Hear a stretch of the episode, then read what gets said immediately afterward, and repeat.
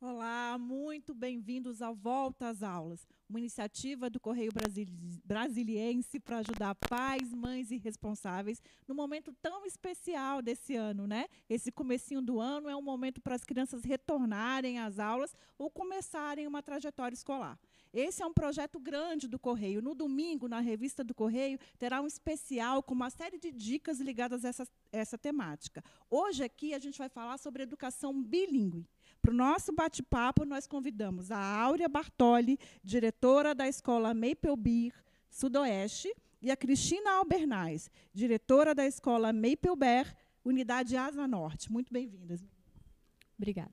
Obrigada, muito bom estar aqui com vocês. Igualmente. Vou começar falando da minha trajetória escolar, aliás, que nem um tempinho lá no ensino fundamental, mas aqui em Brasília já tinha essa coisa, né, do, do ensino bilíngue, da escola bilíngue. Naquele momento ainda muito voltado para filhos, né, de diplomatas, organismos internacionais, né, que é esse pessoal que os órgãos funcionam aqui na capital federal. Esse cenário mudou bastante, evidentemente. Hoje não são só essas crianças que são atendidas. E eu queria saber um pouquinho o que, que os pais procuram hoje numa formação bilíngue. É, de fato, a educação bilíngue tem crescido muito, não só em Brasília, mas no Brasil. Né? A gente tem ampliado muito essa discussão do ensino bilíngue. É, hoje os pais procuram uma escola que tenha um olhar é, para o cidadão como cidadão do mundo, um cidadão global. Existe uma busca pelo aprendizado não só da segunda língua, mas na segunda língua, e de uma metodologia diferenciada, que são campos aí que abarcam a educação bilíngue. Por favor, Cristina. É, eu só ia comentar que quando eles nos buscam, quando eles procuram esse estilo de escola, eles procuram assim: ah, eu quero mandar meu filho para o exterior, eu quero dar a ele a oportunidade que eu não tive. Então, eu quero dar a ele essa formação bilíngue que vai ampliar os horizontes, que vai dar mais habilidades para ele enfrentar o mundo afora. Então, a gente ouve muito isso. Legal. Ó, só lembrando que o bate-papo está começando e vocês podem participar. Mandem as suas perguntas aí, que a gente vai repassar as perguntas tanto para a Cristina quanto a Áurea, falando um pouco aí sobre essa formação. É, Cristina, é, Áurea, você falou um pouco sobre essa diferença aí, né, entre aprender inglês e aprender em inglês. O que, que diferencia aí essas duas condições? Bom, nós somos de uma geração que nós aprendemos inglês. Então, cursinhos de inglês, a escola tinha uma aula de inglês que era uma aula de inglês instrumental, onde todos nós começamos lá pelo verbo to be. Então, era uma aula de inglês. Hoje se fala muito no aprendizado contextualizado. Então, hoje nós trabalhamos a segunda língua, no caso o inglês, né? É, de forma muito contextualizada, inclusive trabalhando conteúdos em inglês. Então, hoje a própria Maple tem aulas de Science em inglês, aulas de Math em inglês, projetos realizados integrados em inglês.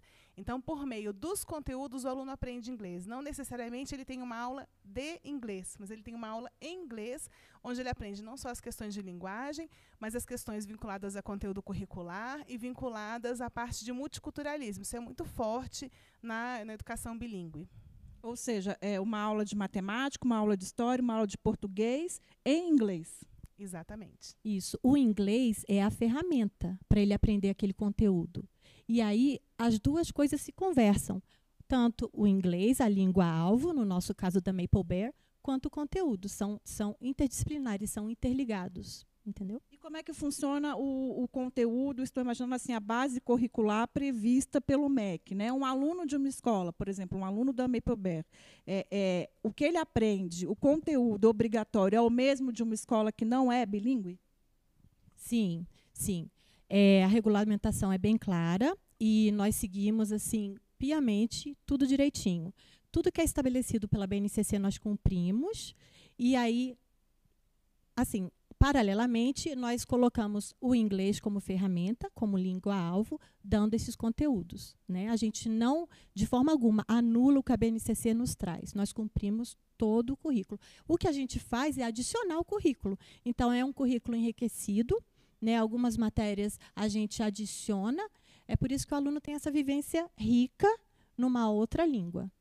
É, normalmente, a, educação bilíngue, ela inclusive contempla uma carga horária estendida. Né? Dificilmente você faz uma educação bilíngue com uma carga horária restrita. porque além de abarcar todo o conteúdo da Base Nacional Comum Curricular, que foi aprovada pelo MEC nos últimos anos, né, e muito referendada aí pelo, pelo, pelo pessoal da educação, ela também traz é, conteúdos que vão além da própria base. Então, a escola bilíngue ela é uma escola brasileira, é, com currículo brasileiro, e no caso da Mapleberg, com uma metodologia canadense. E aí, o que, que difere a metodologia canadense de outras metodologias? A metodologia canadense, ela coloca o aluno no centro, centro do processo né, educacional. Então, a gente tem uma abordagem com metodologias ativas, um trabalho de leitura muito intenso, tanto em língua portuguesa quanto em língua inglesa, um trabalho de experimentação, de investigação, é, muito forte também, muito potente. Sim, e é importante a gente falar também que ele começa desde assim da formatação, da organização dentro da sala de aula. Como a gente tem o aluno como protagonista do aprendizado dele, ele é o nosso foco e não o professor, então a gente organiza centros, eles ali vão ter autonomia para experienciar. A gente usa muito na metodologia canadense o hands-on. Eles, eles é a mão na massa, né, que a gente fala aqui. Então eles realmente experienciam, experienciam o que eles estão aprendendo na prática. Então eles eles têm, primeiro, a gente tem falado muito disso, né? O professor tem um pequeno momento do eu faço, depois ele fala vocês fazem, né? E depois o aluno faz sozinho. Então ele vai ter essas oportunidades de ele concretizar aquele é, conteúdo, né, na mente dele através da língua alvo, que no nosso caso é a língua inglês. Então é, isso também faz parte da metodologia canadense. Eu imagino que isso precisa, obviamente, de toda uma estrutura e de profissionais, professores qualificados, né? É, a Cristina falou um pouco até da forma mesmo da for, do formato, né, das uhum. aulas. O que mais que é necessário para oferecer aos alunos esse tipo de formação? É, isso, essa pergunta é super legal, porque até um tempo, até pouco tempo, né, qualquer professor que falasse inglês poderia dar aula numa escola bilíngue. Né? Então, é, ano passado, meados do ano passado, em julho, o Conselho Nacional de Educação, é, assim, acho que em decorrência do grande crescimento de escolas bilíngues no Brasil, ele estabeleceu normas bem firmes e tem cobrado. Aqui no DF já está tudo, assim, já foi tudo é, homologado e a gente já está nessa nova legislação. Então, desde a qualificação do profissional até a avaliação do aluno, a gente tem que ter um trabalho alinhado. Antigamente você falava inglês, você podia lá. Hoje não. Todos os profissionais precisam ser das áreas de educação, ou pedagogia ou letras, né, português e inglês. E agora eles precisam ter um curso de extensão em bilinguismo, né, uma coisa bem específica da nossa área. Além disso, eles precisam ter uma proficiência, algum exame oficial de proficiência com no mínimo B2 de nível de inglês. E isso é ótimo, né? É ótimo para a gente, como educador, é ótimo para os pais, porque fazem um investimento maior numa escola desse perfil, e é maravilhoso para as crianças, que vão estar tá, é, recebendo um ensino de maior qualidade. Né? E aí, isso acarreta também lá na avaliação dos alunos. A gente também vai ter que ter o resultado deles, que eles vão ter que nos responder, né, a secretaria, através de exames de proficiência com níveis estabelecidos por eles. Então, é, eu fico imaginando assim, enfim, com toda essa qualificação, né, e todo é, esse preparo, talvez surjam nos pais algumas dúvidas assim, poxa, meu filho vai ter uma aula, vai ter uma qualificação, vai ficar ali na escola quatro, cinco horas falando inglês, mas os coleguinhas não falam, mas eu não falo, né? Essa é uma dúvida que surge, assim, é, é essa vivência é, às vezes ficar um pouco comprometida porque, infelizmente, o bilinguismo não é uma realidade brasileira, né? É, é uma dúvida que surge dos pais. É uma dúvida grande e a gente sabe o quanto os nossos alunos ensinam. Então, nós vemos muito isso. As famílias trazem um, um, feedback dizendo o seguinte: poxa, o que ele aprendeu aqui ele já quer ensinar em casa, ele já ensina para um colega. Então, a gente vê que ter uma escola bilíngue, o aluno participar de uma vivência bilíngue, acaba proporcionando isso também para a família. É, é, ontem, conversando com uma professora, ela disse o seguinte: que ela não falava nenhuma palavra em português com as crianças. E ela dizia para as crianças que ela não sabia falar português. E uma criança de quatro anos disse para ela o seguinte: Mas como é que você conversa com a minha mãe? Porque a minha mãe não fala inglês. então, assim, eles ficavam escondidos esperando a professora falar alguma palavra em português. Então, inclusive, as crianças percebem isso. A professora só fala comigo em inglês, mas como ela fala com a minha mãe? Né? Se a minha mãe não, não tem essa língua como uma língua de domínio. Então, as crianças também vão nos ensinando muito. Né? É óbvio que é um momento de abertura para essa questão do, do ensino bilíngue. Existe uma abertura no mundo em termos de currículo. A gente tem visto que os, país que, os países que avançaram muito é, nos exames do, do PISA investiram na língua materna, língua inglesa e matemática. As demais disciplinas são trabalhadas por meio de projetos. Né?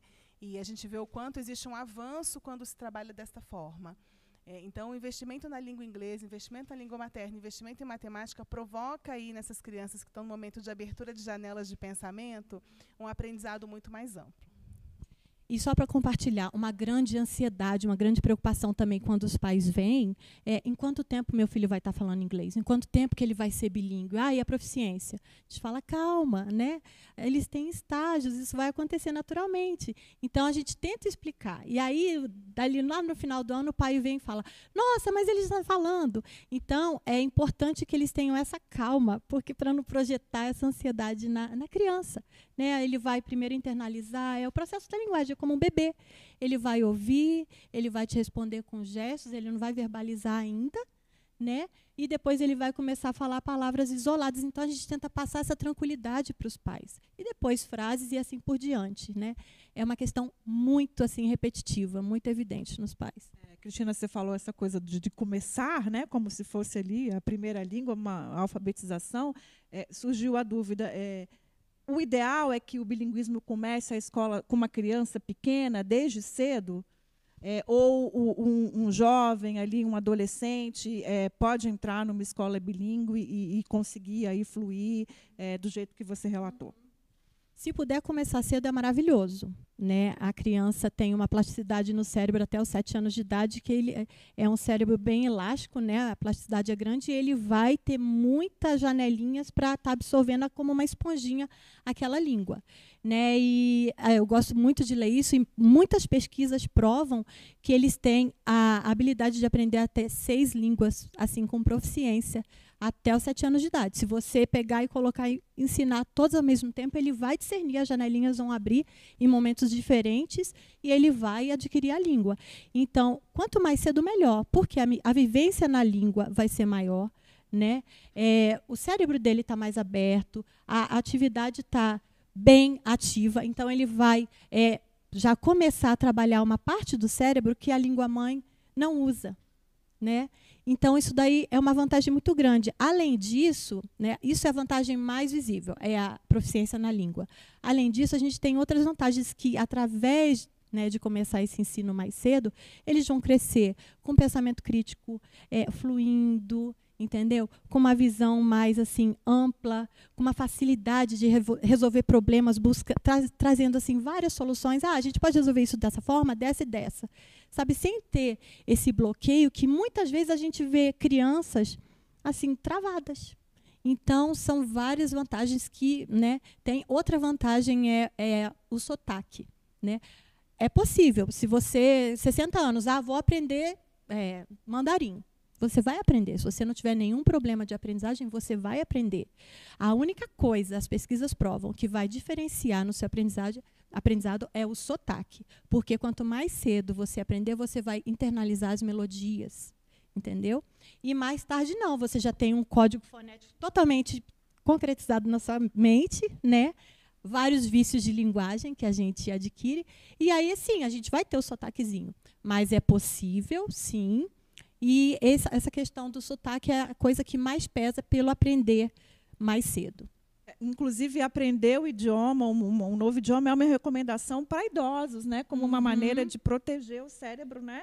De problemas cognitivos. Né? Isso, de, de, de, doenças degenerativas também, né? como Alzheimer, que tem sido comprovado em pesquisas ultimamente. Sempre é tempo, então. Então, para o adolescente, sempre Áurea, é não tem problema. Sempre é tempo, né?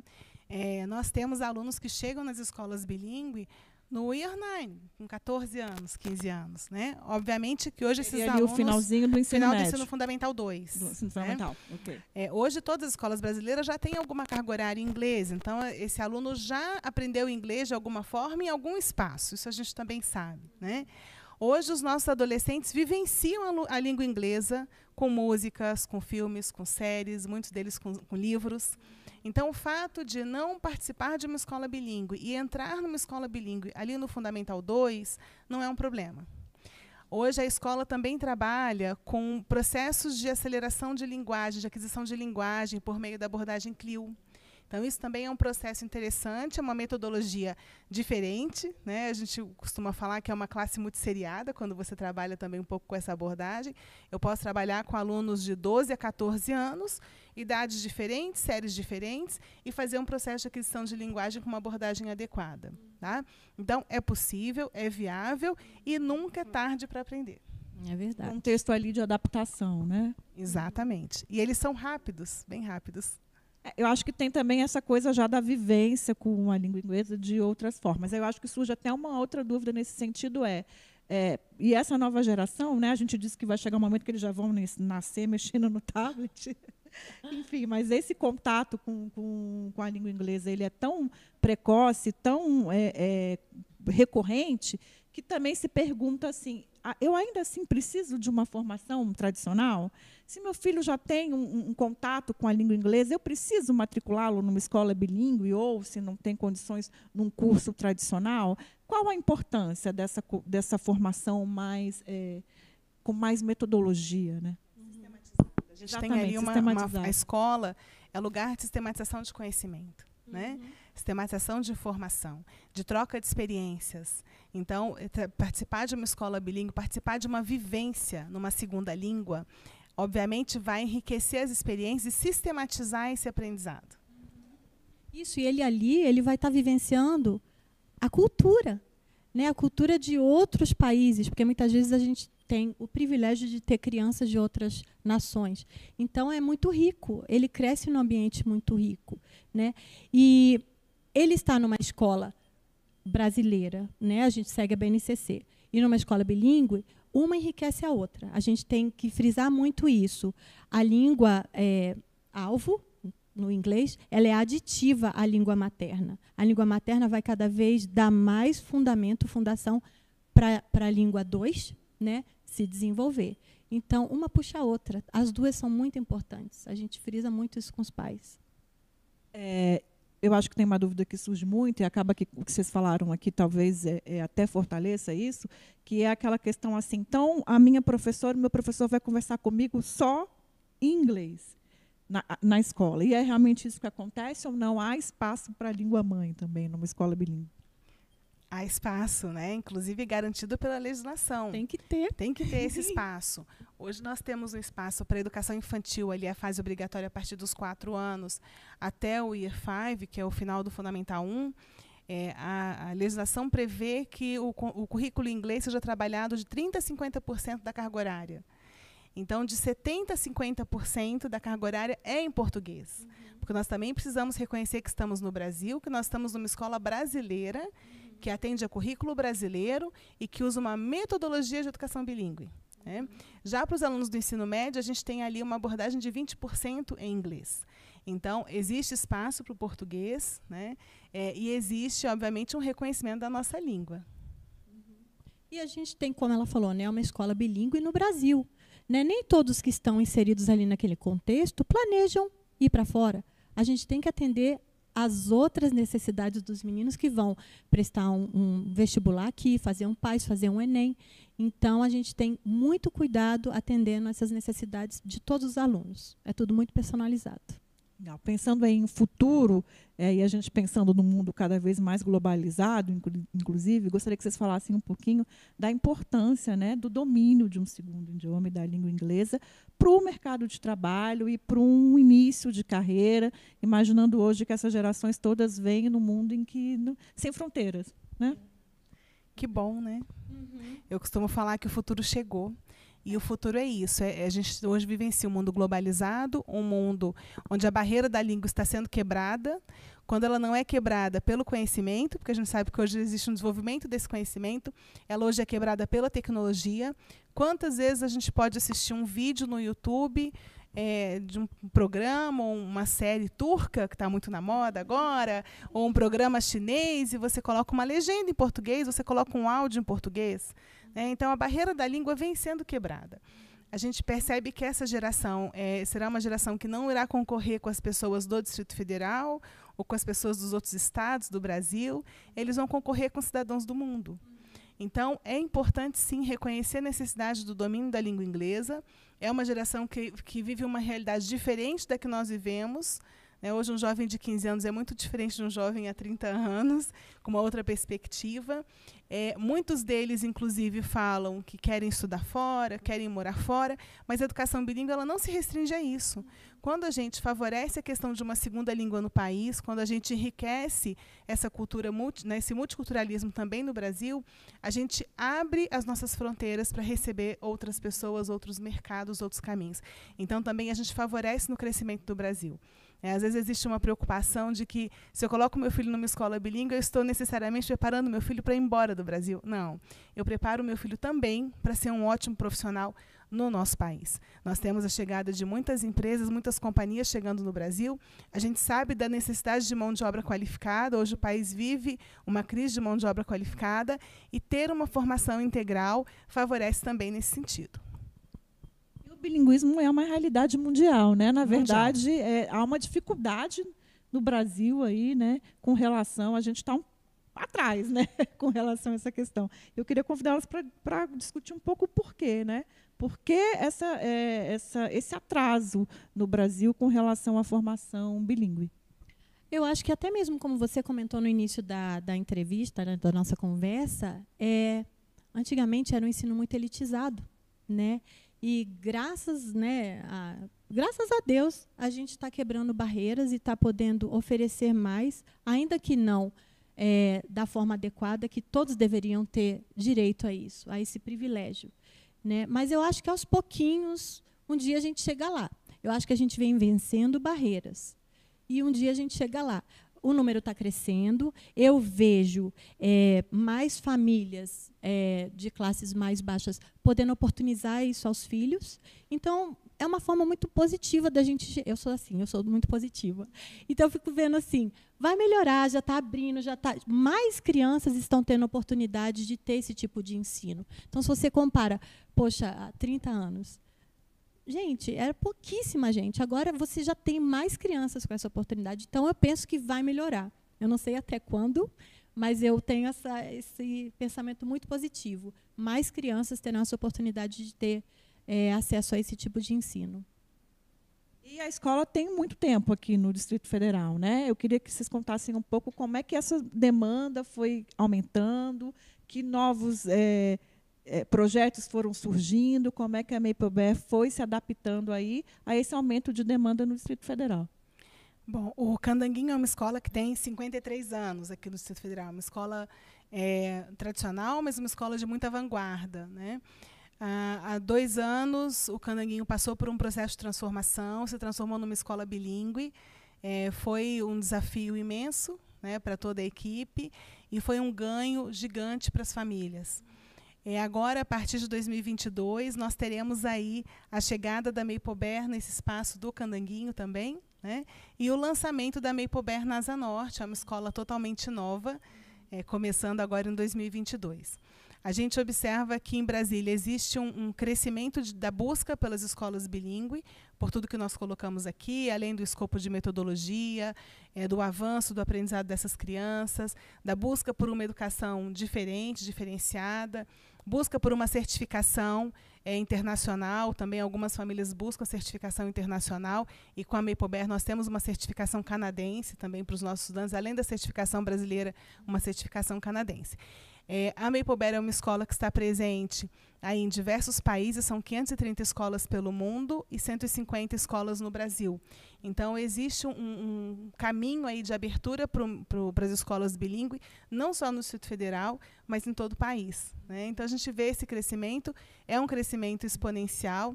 A chegada agora da escola, em três semanas, nós, nós tivemos 1.200 visitas. Então, de fato, foi uma busca assim, é, por conhecer a escola, conhecer a metodologia, entender o novo espaço da Zanorte, que está lindíssimo também, né? É, conhecer o Sudoeste, conhecer a unidade do Sudoeste, que é uma unidade também de referência para a comunidade. Então, a gente é, se alegrou muito com essa possibilidade para os nossos alunos. A gente vê aí uma, uma riqueza de materiais manipulativos, né, como tudo é muito trabalhado no concreto. Então, são muitos brinquedos pensados na proposta pedagógica. O espaço é muito pensado para a proposta pedagógica. É, a, a, literatura extremamente vasta dentro da Maple Bear, vinculada à proposta pedagógica. Então, existe um ganho gigante para os nossos alunos. Imagino que tem aí também toda a possibilidade que os recursos tecnológicos uhum. trazem aí para uma formação bilíngue também, né? Sim, é legal dizer que essa unidade lá da Zanorte, ela vai ser, como vocês me passaram, né, Áurea, vai ser a, a escola vitrine da América Latina. Então, não é uma escola franqueada, é uma escola própria do grupo SEB. Então, tudo que tem de mais é, atual na educação, a gente está montando lá. Desde a, das, das atividades é, depois da aula, né, after school activities, até as atividades curriculares do próprio currículo. Então, está sendo é, planejado assim com todo carinho e dá muito orgulho, né? Que está ficando lindo. Ah, com certeza. Está todo bom. vapor, mas tudo que tem de melhor na educação é, a gente está colocando lá com muito carinho. É, ao longo da conversa surgiu muito essa coisa de um currículo e de uma carga um pouco maior, até por conta dessa formação aí, né, é, dupla, se é que a gente pode dizer assim. É, as turmas são necessariamente turmas de formação integral ou não? É possível ter uma formação bilíngue é, frequentando a escola naquele horário tradicional ali, turno matutino, vespertino? Sim, é possível né, frequentar só um dos turnos. Nosso modelo, até o Year 5, até o quinto ano, a, a, família pode escolher pelo turno matutino ou turno vespertino. Atrelado a isso, nós temos um programa de after school, com atividades artísticas, culturais, esportivas, depois do horário da aula. É, a partir do Fundamental 2, nós temos um modelo que é um semi-integral, onde os alunos têm aula pela manhã e à tarde, tá, até as 3h40 da tarde, todos os dias. Então, é um programa extenso em termos de carga horária, mas é um programa que é possível fazer em um dos turnos até o Year 5. A partir do sexto ano, aí já é necessário que o aluno fique na escola até as 3h40, e depois ele pode, por escolha, fazer as atividades físicas também vinculadas ao programa de After School.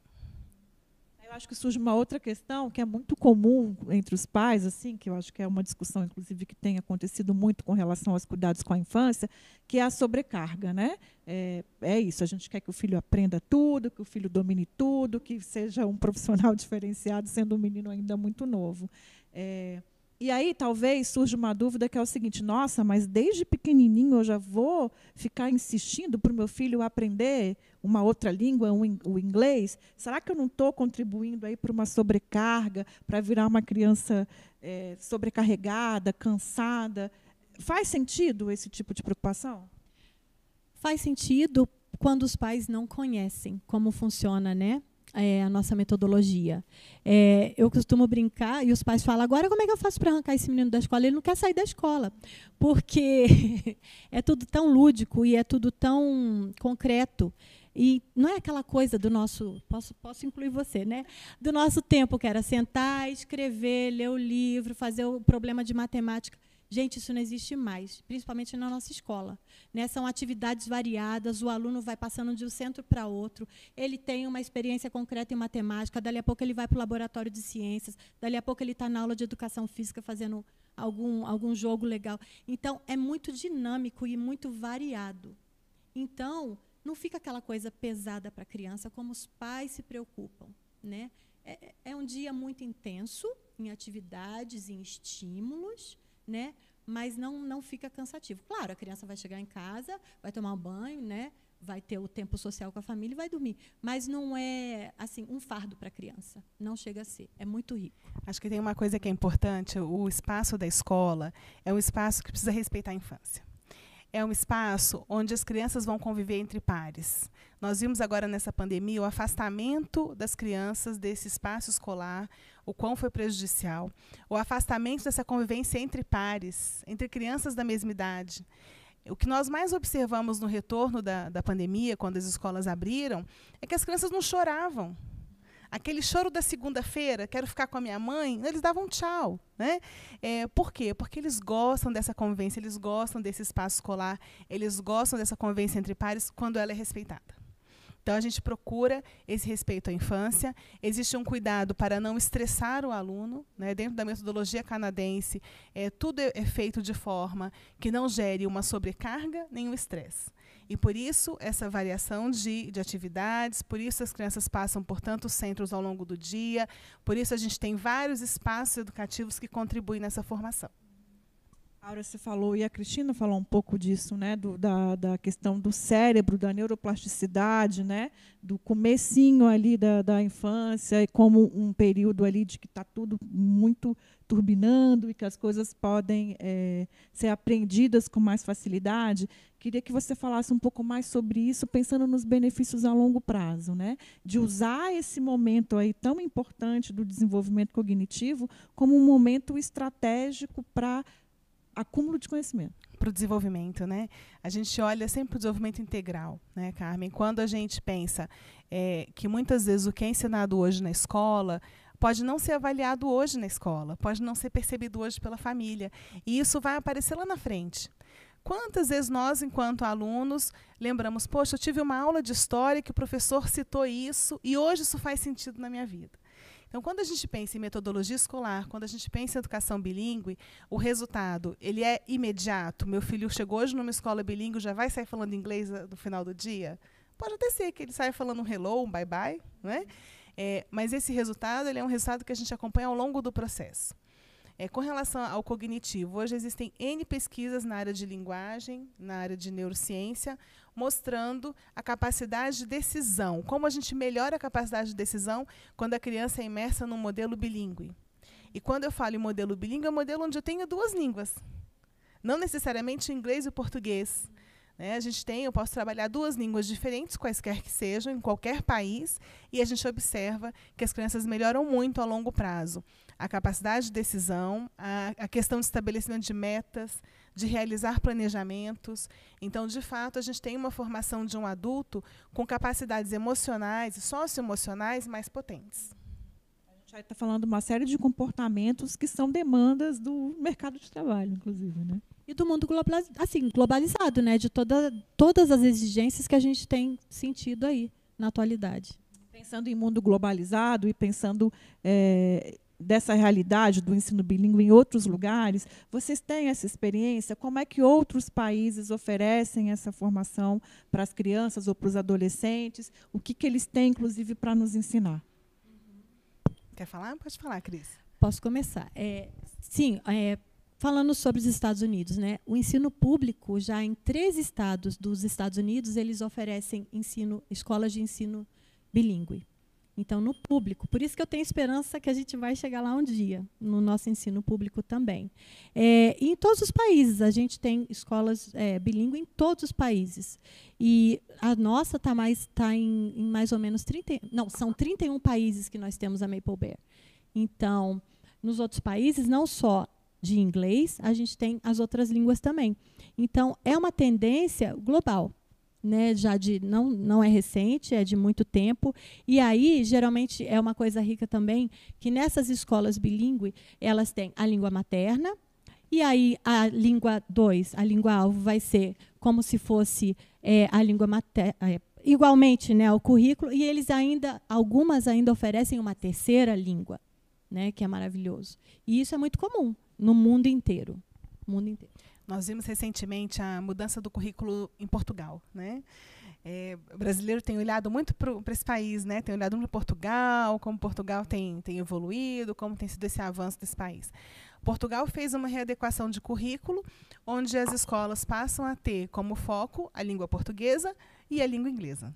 Então, as escolas em Portugal, escolas públicas, já são escolas bilíngues. A Espanha também fez esse movimento recentemente. Né? O foco da Espanha foi no crescimento econômico do país. Eles observaram que se precisava incluir a língua inglesa para ser um atrativo de empresas entrando dentro da Espanha e melhorando o crescimento econômico. Então, existe um, um caminho aí mundial para a questão do bilinguismo. Né? Eu concordo com a, com a Cristina quando ela fala que a gente também está olhando para esse caminho no Brasil. É, hoje nós temos estados e municípios investindo em escolas de língua, já é um grande passo. Né? Há alguns anos não, não, se tinha, nos falava em escolas de língua dentro da rede pública. Hoje a gente tem um movimento muito forte, muito potente das escolas de língua, não só aqui no Distrito Federal, mas em muitos estados e municípios. E a gente acredita que esse caminho é um caminho que vem sendo trilhado aí para uma evolução da educação no Brasil. Pensando em crianças que precisam aí de um atendimento mais especializado ainda, né? É, a gente sabe que aí na a psicologia escolar, a, a, psicopedagogia tem focado muito nesse cuidado de cada criança com o seu desenvolvimento, com algumas especificidades. Né? Uma criança que precisa desse cuidado um pouco mais especial também é uma criança que pode é, iniciar a sua formação desde cedo no bilinguismo? Deve. Uhum. Nós temos muitos modelos de crianças com necessidades educativas especiais que se destacam na língua inglesa, né, como um grande diferencial.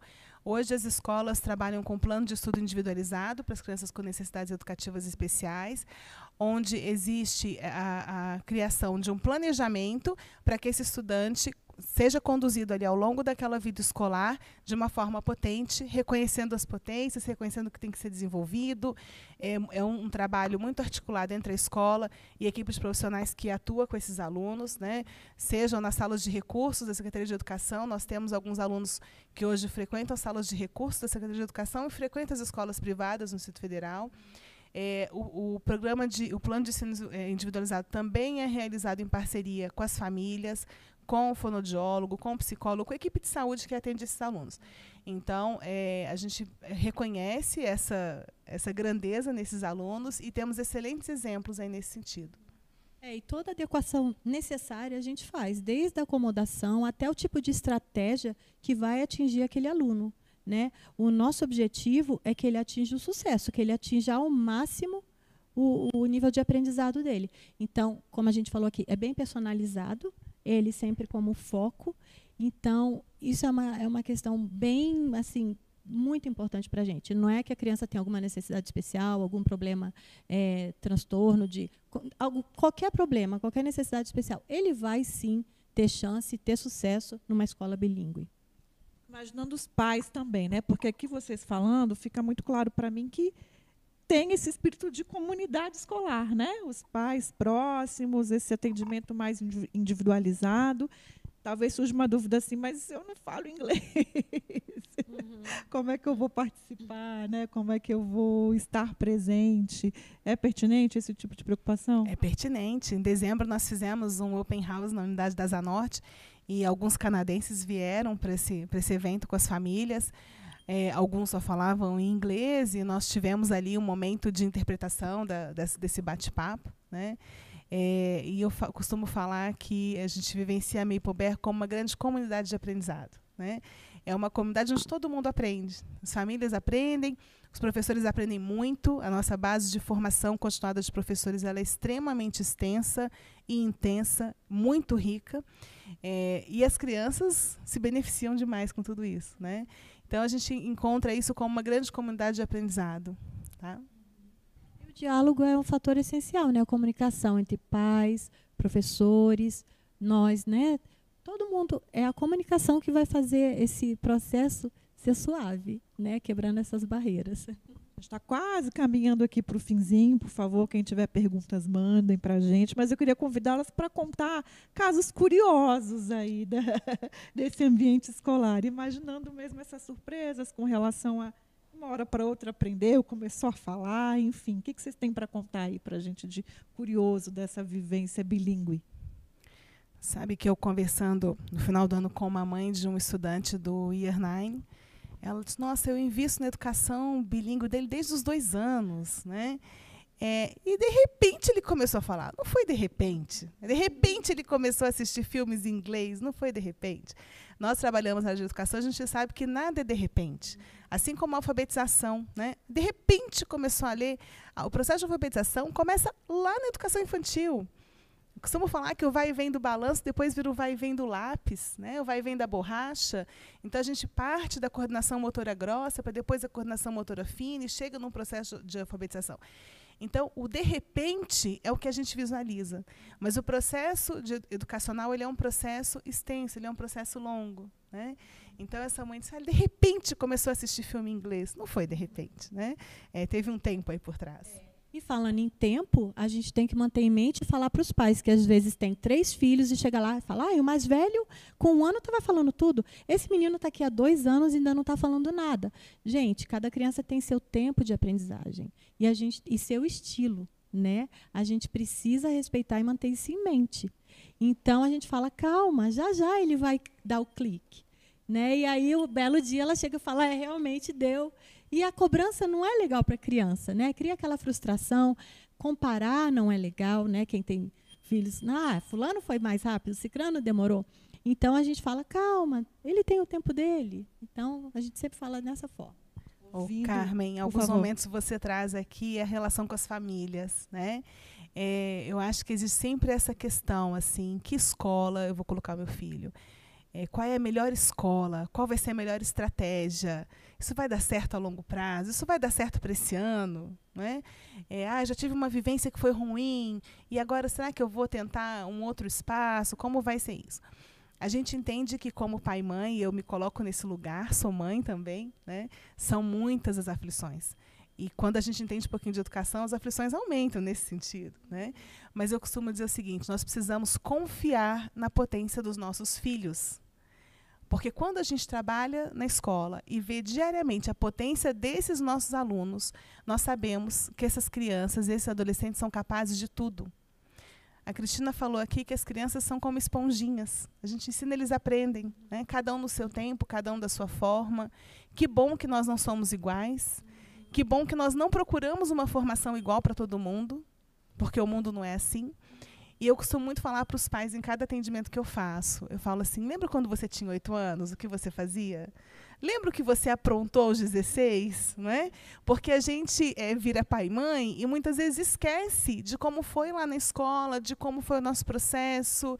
Né, de como foi o nosso amadurecimento e acha muitas vezes que uma criança de 7, 8 anos tem que ter aquele perfil de um adulto de 30 idealizado pelo pai.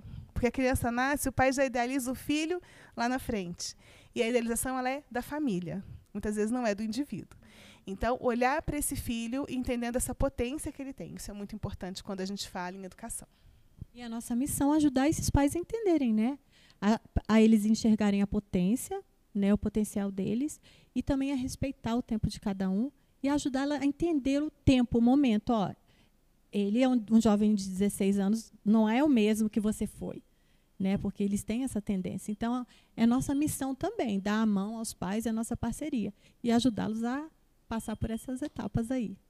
Pensando nessa formação bilíngue que a gente está falando aqui e nessa perspectiva mais crítica, né, que, que a Áurea trouxe, eu acho que surge uma outra questão entre os pais que é o seguinte: nossa, eu, eu queria muito, né, oferecer uma formação bilíngue para o meu filho, a Cristina trouxe, né, de que está mais acessível, que mais gente está procurando, mas a gente sabe que não é uma realidade de todo mundo, né?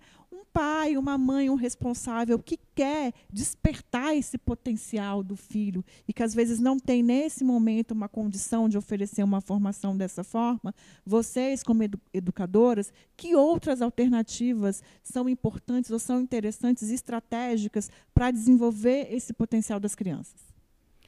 Tudo que a gente puder fazer com essas crianças, com esses adolescentes, para ampliar o conhecimento de mundo, para ampliar a cultura, é muito válido. Né?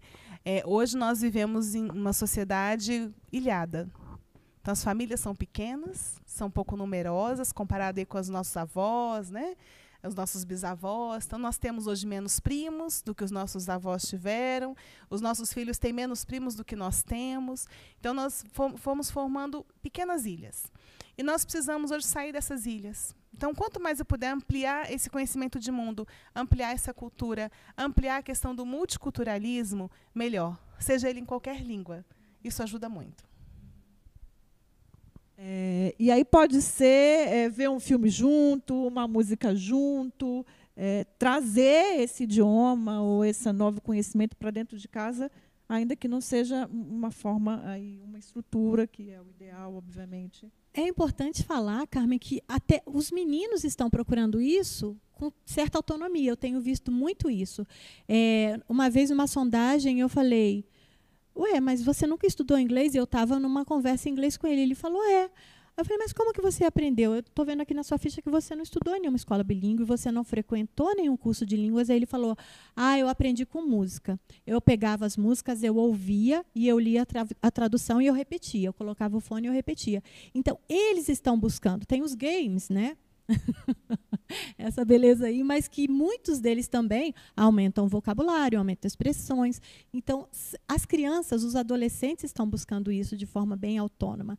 E quanto aos pais, eu só recomendo leitura, filmes, né? Assim, filmes culturais sobre países, sobre outras culturas, costumes, para que eles comecem a desenvolver essa consciência da diversidade cultural, né? E a respeitar e apreciar, né? Agora, essa formação com metodologia, essa formação sistematizada, ela faz diferença, né? Sim, com certeza. É o que vai dar a base estruturada, né? Para ele prosseguir, para ele traçar uma carreira aí promissora.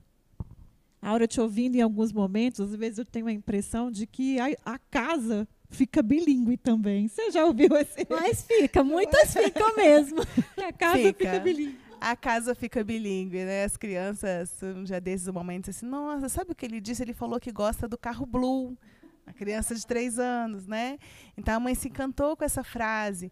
É, os mais velhos costumam falar para os pais que o inglês do pai e da mãe piorou, viu, gente? Isso também é muito normal. É, porque eles vão, é, obviamente, adquirindo linguagem, adquirindo fluência, e de repente o pai e a mãe, que eram uma referência na língua inglesa, já não são mais. Né? Então, existe o movimento da família ficar bilíngue. É, hoje, quando a gente fala em busca por música, por séries, esses meninos já buscam muitas coisas pelo mundo. Existe um movimento em rede social, onde eu desse lendo uma pesquisa, que diz o seguinte, que o maior interesse dos jovens nas redes sociais é conhecer pessoas diferentes, conhecer culturas diferentes. E o maior medo dos pais com os jovens nas redes sociais é que eles conheçam pessoas diferentes. Então, aquilo que eles mais buscam é também o maior medo das famílias. E por isso a gente fala tanto. É importante estar junto, conversar sobre, assistir filme sobre assuntos que eles gostem, ouvir as músicas que eles escutam, participar um pouquinho dos jogos, né? Talvez a gente não consiga acompanhar na mesma velocidade, mas estar próximo, acompanhando, ampliando esse repertório com os filhos. E eh, você trouxe um pouco isso, que é, pensando e aí de uma forma um pouco mais ampla, socialmente, assim, de fenômeno mesmo social, como isso está muito ligado à cultura e à sua habilidade ou capacidade de ultrapassar fronteiras, né?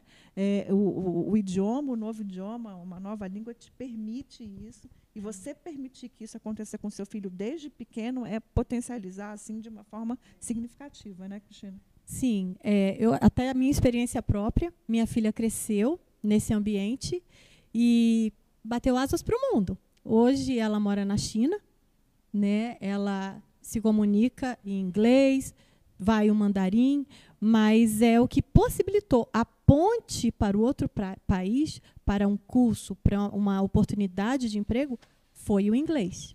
Né, o que abriu muitas portas, desde a formação lá na faculdade, okay, um estágio, abriu portas diferenciadas para ela. Isso aí eu posso dizer assim de carteirinha, bem diferenciadas. Eu via os outros meninos da faculdade dela, ela queria fazer faculdade fora. Nós achamos, não, vamos fazer aqui. E ela fez aqui. E ela, com essa formação diferenciada, privilegiada, vamos dizer assim também, ela teve oportunidades bem melhores de concorrer e conseguir vagas em lugares melhores para estágios, e daí foi traçando uma trajetória bem promissora aplicou para um mestrado fora, conseguiu, tudo por causa da língua, numa faculdade, numa universidade estrangeira.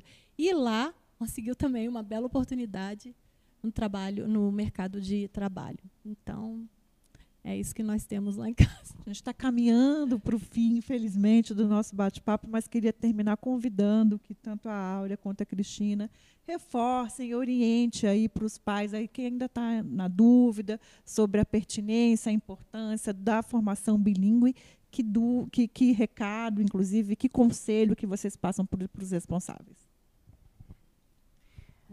Acho que a grande questão é se informar sobre. Né? Uhum. É, muitas vezes nós temos uma concepção de educação bilíngue, de escola bilíngue, que é daquela escola internacional que tinha em 1990, aquela lá do né? começo da conversa, né? Que é uma escola só para filhos de diplomata, ou é uma escola só para quem quer mandar o filho estudar fora, ou para o filho que quer estudar fora.